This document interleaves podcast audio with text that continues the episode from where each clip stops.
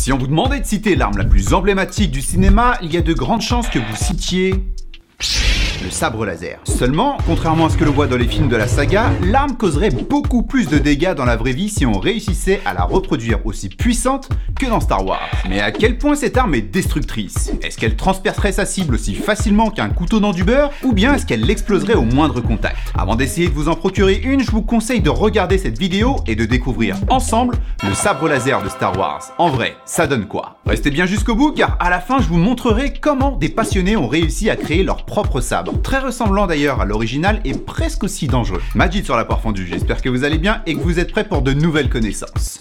C'est parti Alors, premièrement, et contrairement à ce que beaucoup pensent, ça, ce n'est pas un sabre laser. Parce que si c'était le cas, voilà à peu près à quoi ça ressemblerait. C'est tout. Ouais, je sais, pas ouf. La raison est que comme vous le savez, les lasers ne sont visibles qu'au contact d'une matière. Donc si vous voulez rendre un laser visible, il vous faudra le projeter contre un objet ou alors l'utiliser dans de la fumée. En plus, vu que le faisceau lumineux se propage de façon rectiligne et infinie, tant qu'il ne rencontre pas d'obstacle, un sabre laser ressemblerait plutôt à un sabre avec un faisceau de plusieurs kilomètres de long, ce qui les rendrait plutôt difficiles à utiliser quand même. Put your hands up! Mais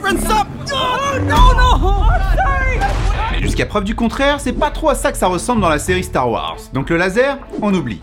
Par contre, l'explication la plus proche de ce qu'on voit à l'écran serait le plasma. Alors on a déjà parlé plusieurs fois du plasma sur la chaîne, donc je n'entrerai pas en détail dans le sujet. Mais le plasma, tout comme les formes solides, liquides et gazeux, est un état de la matière. Et d'ailleurs, la nature n'a pas attendu l'arrivée de Star Wars pour faire son propre sabre laser. Sur le Soleil, les éruptions qu'on peut voir et qui forment ces sortes de boucles grâce au champ magnétique pourraient être une excellente façon de nous apprendre à faire un vrai sabre plasma.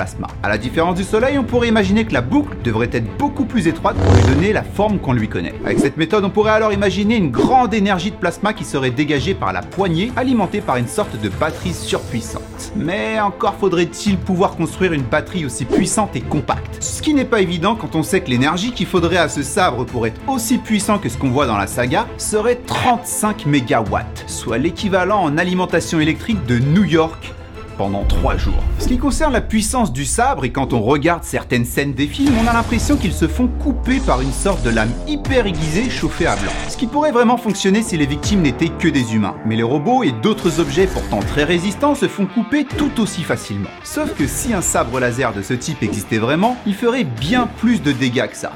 Explication. Dans les films, ce qu'on peut voir, c'est des sabres qui transpercent les objets sans aucune résistance. Seulement, si les nombreux combats qu'on voit dans la saga se seraient passés en vrai, les choses auraient été beaucoup plus gore et plus proches du style de Mortal Kombat.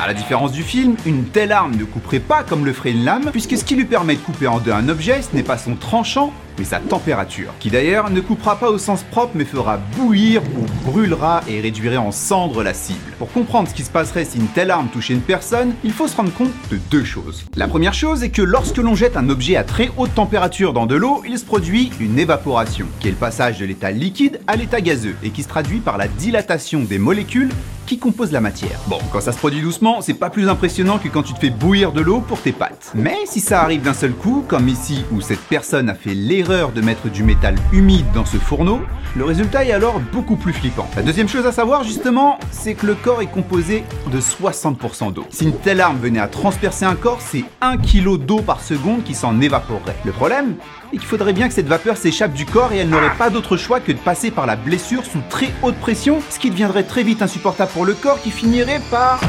exploser. Mais ça ne s'arrête pas là.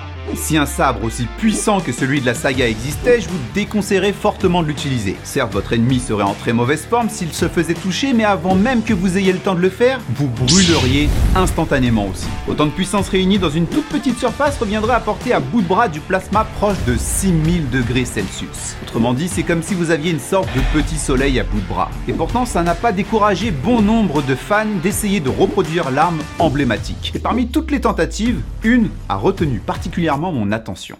Celle-là. C'est d'ailleurs la première à être rétractable, ce qui lui a valu un record du monde. Grâce à un mélange d'oxygène et de propane, son sabre est fait d'une flamme avoisinant les 2200 degrés Celsius. Évidemment, avec une telle flamme, il est obligé de porter avec lui un réservoir qui lui permet de l'alimenter pendant environ 5 minutes. Et comparé au film, même si les images nous montrent qu'il leur faut un peu plus de temps pour passer à travers un Stormtrooper ou transpercer un mur, le résultat est quand même hyper impressionnant. Et ce qui est encore plus stylé, c'est qu'avec cette réplique, ils ont même pensé à utiliser les réactions chimiques pour changer la couleur des flammes, ce qui donne encore plus de ressemblance avec les armes du film. Comme on l'avait dit dans la vidéo de la Fatality de Scorpion, la couleur des flammes indique la température. Et si vous avez bien retenu, vous devriez savoir qu'une flamme à 2200 degrés devra avoir une couleur bleutée à moins de jouer avec quelques produits chimiques. Par exemple, il est possible en utilisant de l'acide borique qu'on peut trouver dans certains jets d'eau volcaniques de changer la flamme en vert. Ensuite, avec du chlorure de calcium, qui est le sel qu'on utilise pour déneiger les routes et les trottoirs, on transforme la flamme dans un orange rouge super vif. Avec du chlorure de strontium qu'on utilise dans les feux d'artifice, on voit que la flamme devient complètement rouge. Et enfin, le chlorure de sodium, qui est tout simplement le sel de table, on obtient une couleur jaune orangée. Hyper cool, mais si vous venez l'envie de faire l'expérience, je vous déconseillerais quand même de jouer avec le feu. À la place, je vous conseillerais plutôt de vous inscrire dans un club officiel pour apprentis Jedi.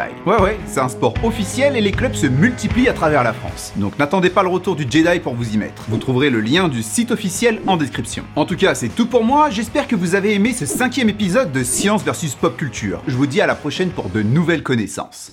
Peace